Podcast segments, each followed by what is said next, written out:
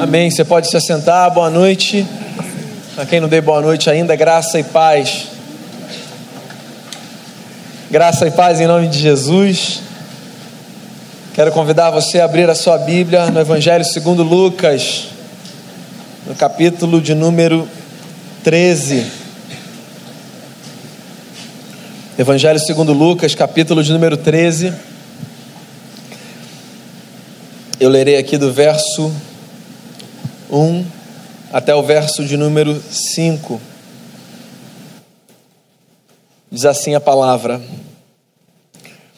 Naquela mesma ocasião, chegando alguns, falavam a Jesus a respeito dos galileus, cujo sangue Pilatos misturara com os sacrifícios que os mesmos realizavam. Ele, porém, lhes disse: Pensais que esses galileus eram mais pecadores do que todos os outros galileus? Por terem padecido estas coisas? Não eram, eu vos afirmo. Se, porém, não vos arrependerdes, todos igualmente perecereis. Ou cuidais que aqueles dezoito sobre os quais desabou a torre de Siloé e os matou eram mais culpados que todos os outros habitantes de Jerusalém? Não eram. Eu vos afirmo, mas se não vos arrependerdes, todos igualmente perecereis. Senhor, que a tua palavra nos alimente nessa noite, encha o nosso coração de temor diante da vida e nos faça aquietar a alma diante também das perdas e da morte.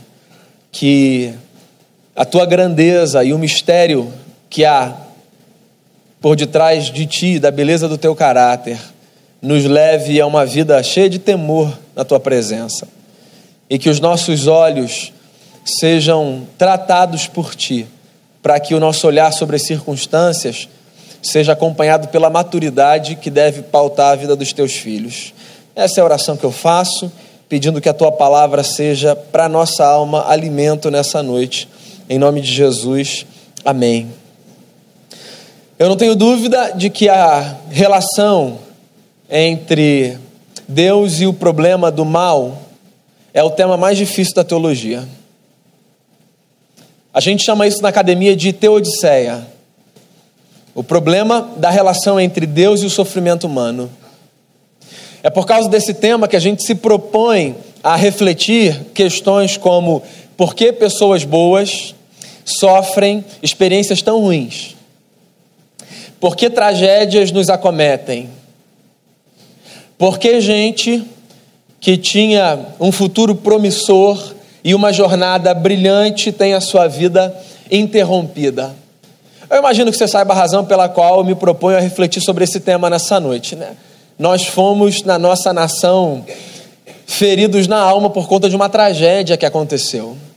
E eu queria aproveitar a ocasião para refletir com você nessa noite sobre Deus e o problema do mal, ou sobre Deus e as tragédias. Eu fico espantado como só Lucas, dos quatro evangelistas, registra esse texto tão fascinante. Porque Mateus, Marcos e João também poderiam ter escolhido esse episódio para colocar na narrativa dos seus evangelhos, mas eles fizeram a escolha de não colocar, por uma razão que nós desconhecemos. Lucas, no entanto, nos deu a graça de registrar uma conversa que Jesus teve, difícil conversa, com algumas pessoas que faziam uma leitura muito simplista e muito óbvia dessa relação de Deus e do sofrimento humano. E qual é a leitura simplista e óbvia da relação entre Deus e o sofrimento humano? A relação, a leitura, perdão, simplista e óbvia é aquela que faz a gente acreditar que o sofrimento sempre é resultado de uma espécie de lei de causa e efeito que rege a história. Então a gente tem a impressão de que esse universo é regido a partir de uma lei, que é: se eu faço A, eu necessariamente receberei B. Ou melhor, se B me aconteceu, foi porque eu fiz A.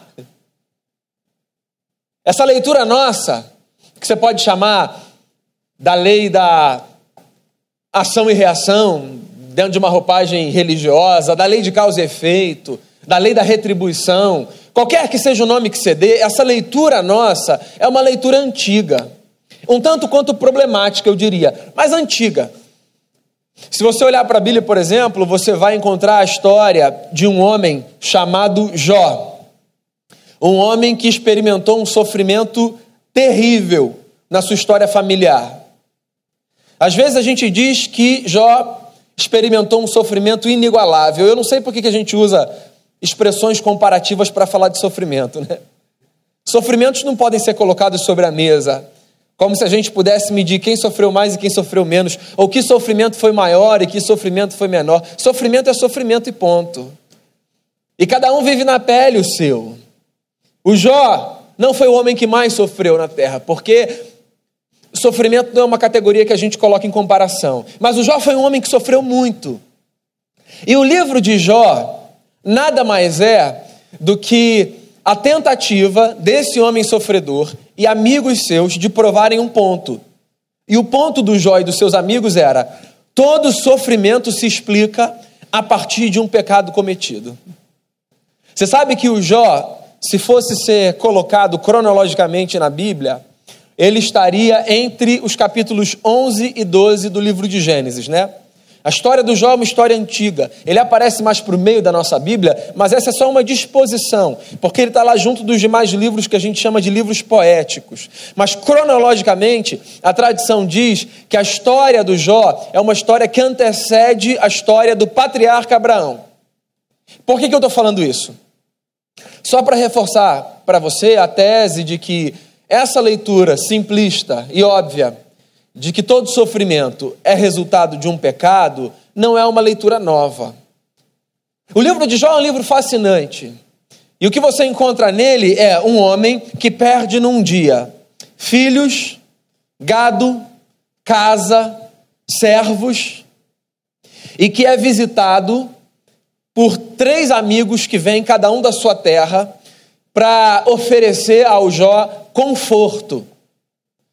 Acontece que, no meio da tentativa de oferecer conforto para o Jó, esses três amigos e o próprio Jó entram numa jornada de explicar a razão pela qual aquele homem justo e piedoso sofria. E quando a gente tenta encontrar a razão pela qual nós sofremos, nós corremos um grande risco de chegarmos a conclusões equivocadas e potencializarmos o nosso sofrimento. Você sabe qual é uma pergunta que eu me faço quando eu olho para um tema como esse? Por que a gente chama Deus sempre para essa conversa? Por que, que quando um acidente acontece, como essa tragédia de um avião que caiu, e outros acidentes, por que, que a gente coloca Deus sobre a mesa? E quando eu falo a gente, eu estou falando a gente da perspectiva da humanidade. Porque é muito compreensível que nós, religiosos, chamemos Deus para essa conversa, dizendo a Ele o que é que aconteceu. Por que é que o Senhor permitiu que essa tragédia entrasse na minha história ou na história de outras famílias? Por que, que eu digo que faz sentido a gente chamar Deus para conversa? Ora, porque Deus, na nossa visão de mundo, é um dos personagens principais. A gente não consegue conceber o mundo sem a perspectiva de um ser supremo, sustentador da história, que dá sentido a todas as coisas. Agora, o que me intriga é o não religioso chamar Deus para essa conversa e dizer, como o salmista registrou certa vez, o seguinte: o teu Deus, onde é que estava no meio disso tudo? Por que, que o camarada que não professa fé, por que, que o camarada que escolhe viver uma vida, tirando Deus da sua construção de mundo, nessa hora, puxa uma conversa e diz: por favor, sente-se. Por que é que o Senhor permitiu que isso acontecesse? Eu tenho uma impressão, e você não precisa concordar comigo, eu acho que todos nós chamamos Deus para essa conversa porque nós concebemos Deus, tanto o sujeito religioso quanto o sujeito não religioso, como aquele cuja principal função é nos garantir segurança e deixar de forma clara e inequívoca que nada nos acontecerá, jamais. Eu acho que Deus para a gente tem essa cara, a cara desse ser que existe para dar a mim e a você uma proteção que nada mais pode nos dar e que ninguém mais pode nos oferecer. Quando a gente pensa em Deus, a gente pensa nesse ser cuja força garante que a nossa existência não será abalada por nada. E aí, quando alguma coisa acontece, a gente entra numa crise, porque afinal de contas, Deus precisa ser esse sujeito que blinda a gente. Que é uma leitura muito equivocada, sobretudo se você enxerga a história a partir da perspectiva cristã. Porque vamos combinar, um Deus que resolve demonstrar o seu amor pela loucura da cruz, não ofereceria serviço de blindagem aos seus filhos, né? Se Deus expôs o seu filho para morrer na cruz do Calvário, se o amor de Deus se revela num gesto de vulnerabilidade daquele que carrega em si a plenitude do eterno, Jesus de Nazaré, se Jesus, o Deus em forma de homem, grita do alto de uma cruz: Pai, Deus meu, por que é que o Senhor me desamparou? Por que, que a gente insiste em cultivar uma ideia do divino que faz a gente acreditar que tê-lo na história significa não correr nenhum risco na caminhada. Jesus conta essa história triste, trágica, mas interessante. Uma história que traz para a mesa a pergunta: por que, que os bons sofrem? Na verdade, ele conta duas histórias. O que Lucas diz para a gente é que Jesus, certa vez, foi abordado por alguns homens que faziam uma leitura muito reduzida e simplista das tragédias que aconteciam. E é curioso porque só Jesus conta essas duas histórias. Você não encontra esses dois relatos em mais nenhum documento. Lucas é o único que registra. O primeiro evento foi o seguinte: aconteceu que, certa feita, alguns galileus, homens que viviam na Palestina, na região da Galileia, se dirigiram para o templo em Jerusalém para oferecer sacrifícios a Deus. E por causa de uma ordem de Pilatos, esses homens que foram oferecer sacrifícios foram mortos. Então aconteceu uma chacina no templo. Porque um governador louco resolveu que aqueles homens que apresentavam uma oferta deveriam ser mortos diante de todos. Você pode imaginar a cena? Lucas está falando de um povo que vivia numa cultura onde o culto se resumia a pessoas se dirigindo ao templo com animais para que esses animais fossem sacrificados ao seu Deus. Sangue era derramado. O sangue do animal puro que era levado como oferta naquela prática religiosa. O que Lucas diz é que a tragédia foi tão grande que o povo que testemunhou aquela chacina não conseguiu discernir que sangue era da oferta e que sangue era do ofertante. Porque os caras estavam num culto e de repente, por ordem do governador, a espada começou a passar, cortando a cabeça de todo mundo. Tragédias. Você lembra do ano passado? Eu acho que foi ano passado. Quando um padre celebrava uma missa no interior da França, num espaço que a gente considera um espaço sacro, e ele teve a sua história interrompida por causa da loucura, da malignidade de um fanático. Tragédias acontecem, nos calam, nos assustam. E talvez nos assustem na dimensão que nos assustam, porque nós temos uma compreensão de Deus que nós não deveríamos ter. A compreensão de que Deus, quando a gente escolhe viver do lado dele, coloca a gente dentro de uma bolha. Jesus conta outra história.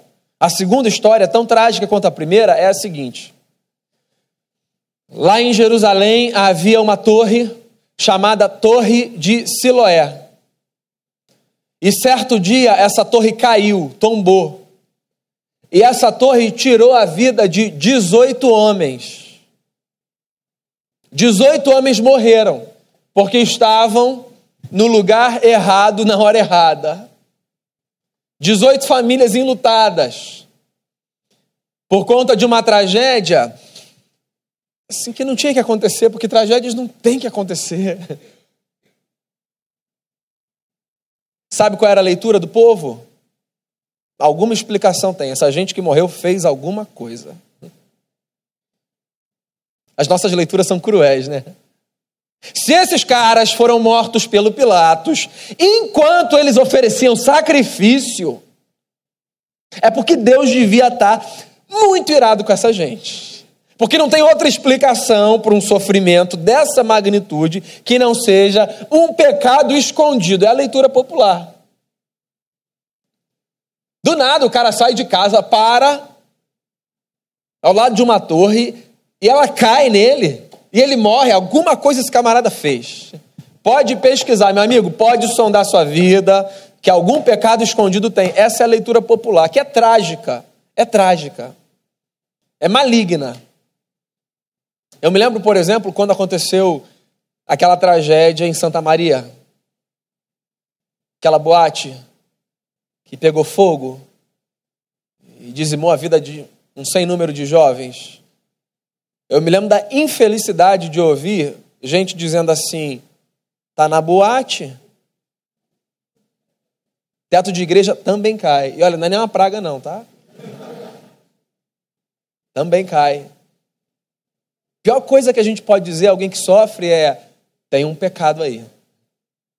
A pior coisa, a coisa mais maligna que a gente pode dizer a alguém que teve o coração ferido é: Alguma coisa escondida tem nessa história. Porque nós não temos o direito de potencializar o sofrimento de quem já foi dilacerado pela dor das tragédias. Jesus olha para esses caras que achavam que os que tinham morrido no templo e que os que tinham morrido por causa da queda da torre eram mais pecadores e disse assim para eles: vocês estão achando que isso aconteceu porque eles eram mais pecadores do que vocês? Vocês acham que a explicação para isso é pecado? Então tomem cuidado e se arrependam. Ou vocês morrerão. O que na verdade é, vocês também morrerão. Que não é um terror, né? É um fato. Quando Jesus disse se arrependam, o que ele está dizendo é aprendam a enxergar diferente.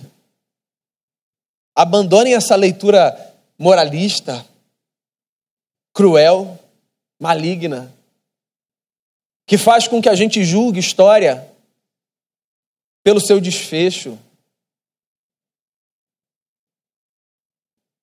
Por que, que pessoas boas sofrem? Por que, que tragédias acontecem? Por que aviões caem? Porque pessoas que estavam decolando na sua carreira, nos seus projetos, nos seus sonhos, voltam para o pó da terra. Por quê? Sabe qual é o nosso problema? A gente tenta responder tudo. A gente acha que tudo precisa de uma resposta. E a gente fica fuçando razão numa tentativa de mostrar para as pessoas que a gente sabe, porque a gente está do lado de Deus, então a gente sabe o porquê das coisas acontecerem. E você sabe qual é o ponto? O ponto é que a gente não tem que ter resposta para tudo. O ponto é que a gente não tem que oferecer para as pessoas uma explicação para tudo o que acontece. E não é para a gente ir assim, livrar a cara de Deus de alguma coisa, não. É porque a vida tem muito mais a ver com mistério do que com certeza.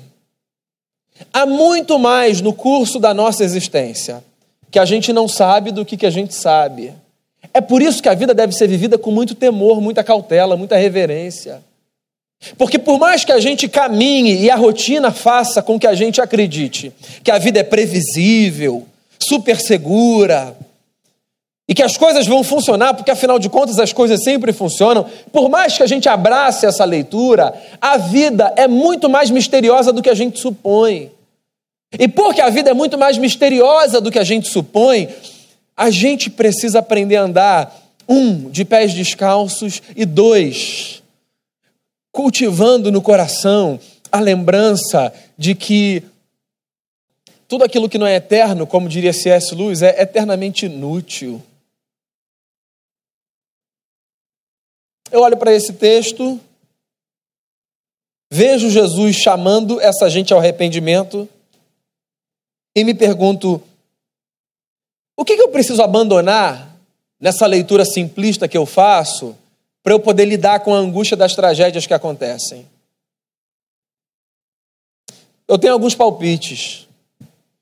Um, eu acho que a gente precisa abandonar essa ideia de que a tragédia e o sofrimento vão invalidar nossa crença em Deus.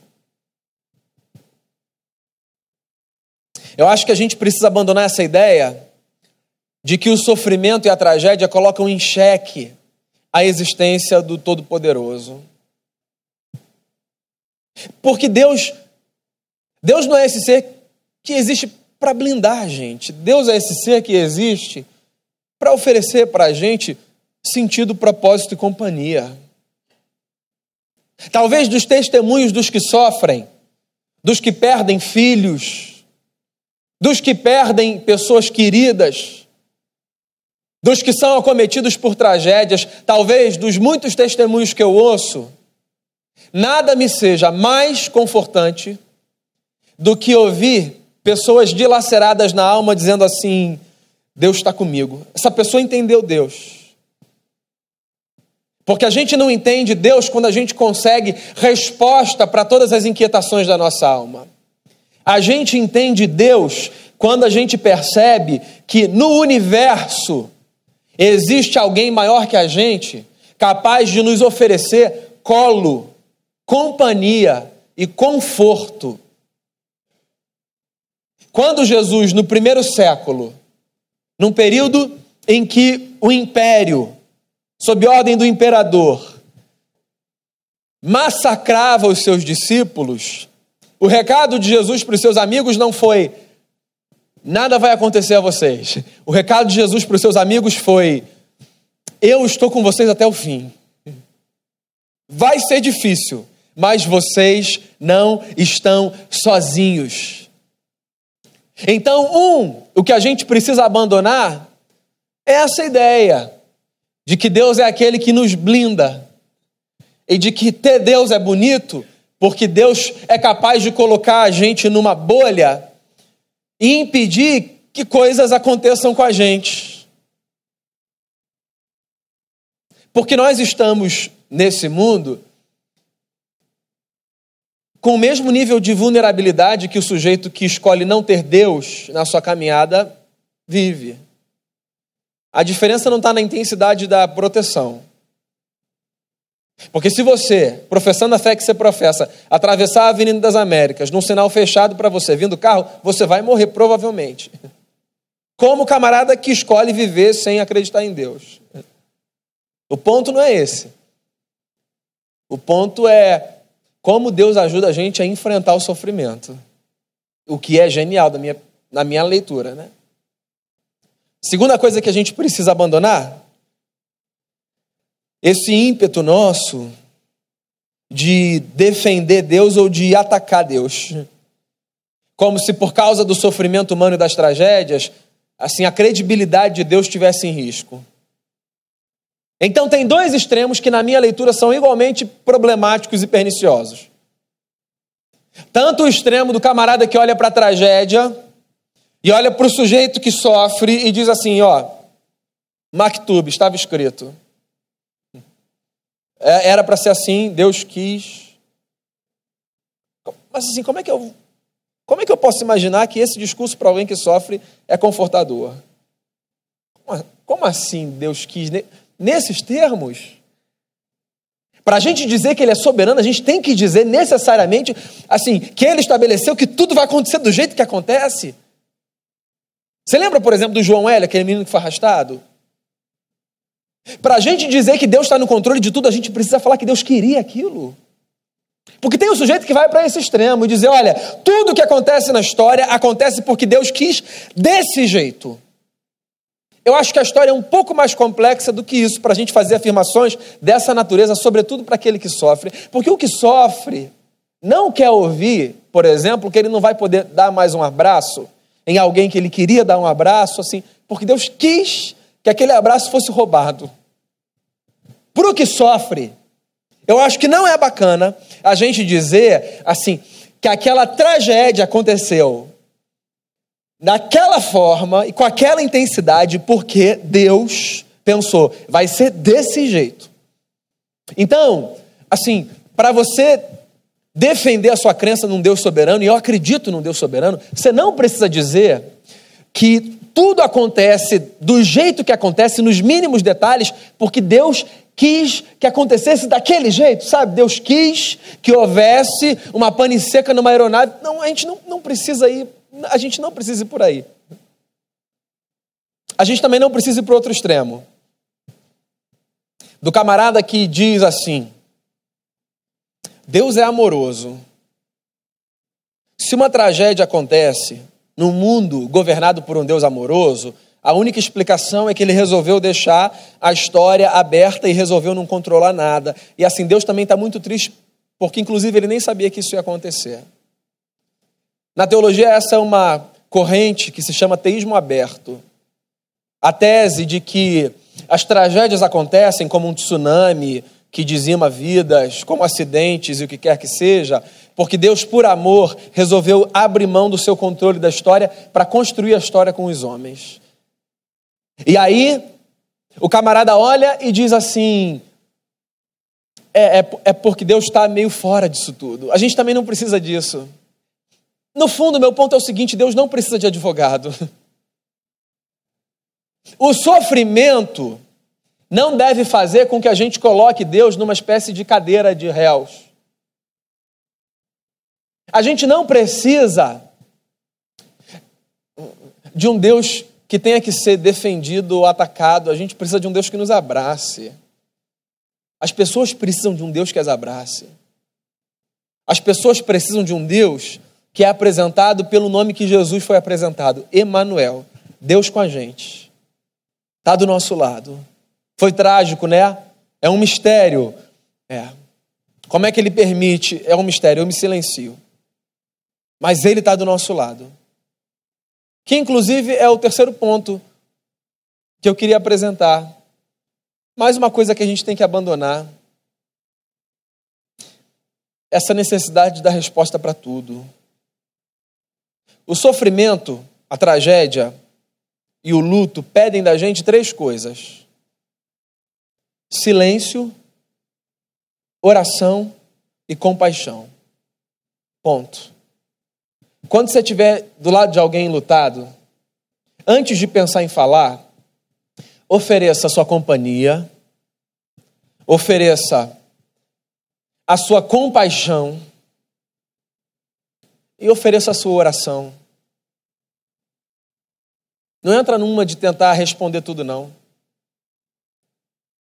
A gente coloca os amigos de Jó como os piores amigos da face da terra, né?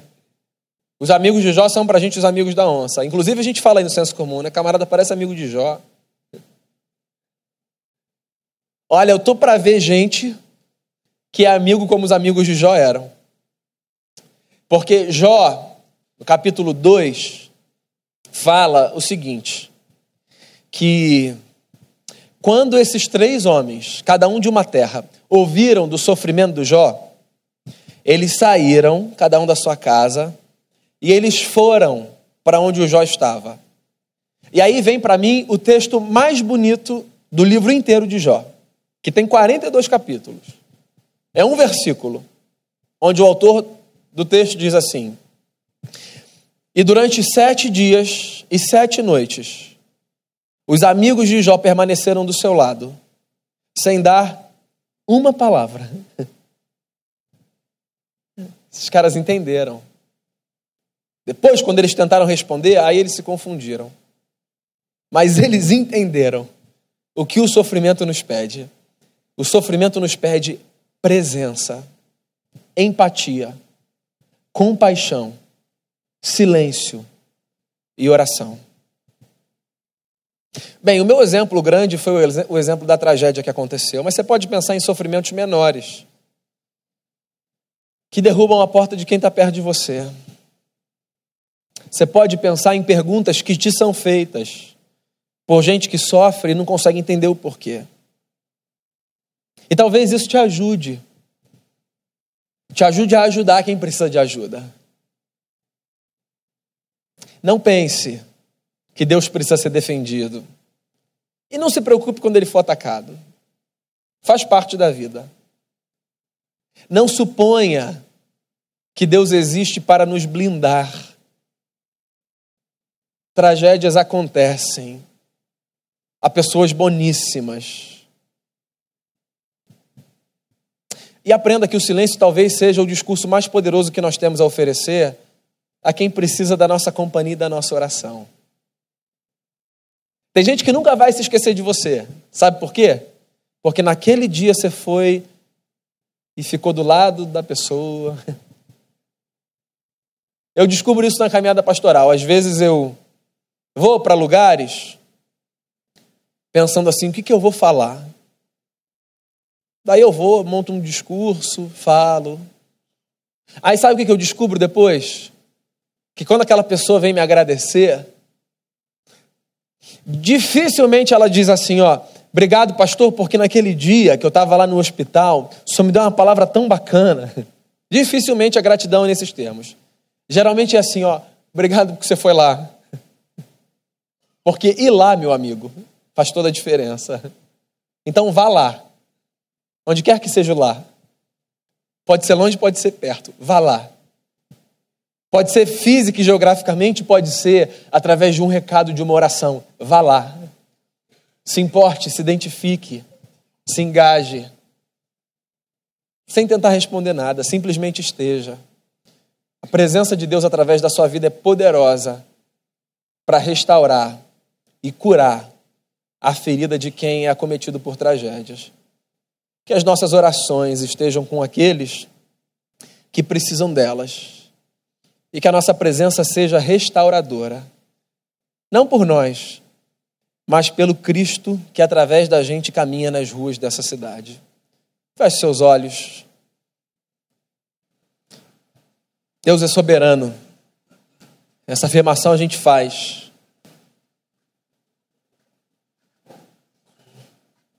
E a soberania dele se revela mais do que em qualquer outro lugar, na certeza de que absolutamente nada precisa tirar do nosso coração a confiança de que Ele reina e governa céus e terra. Que a sua dor não coloque Deus em xeque. Que diante da sua dor e do seu sofrimento, e da dor e do sofrimento alheio, você tenha a humilde postura de prostrar o coração diante de Deus e dizer: ainda que eu não saiba, descanso nas mãos do Senhor, o Senhor sabe.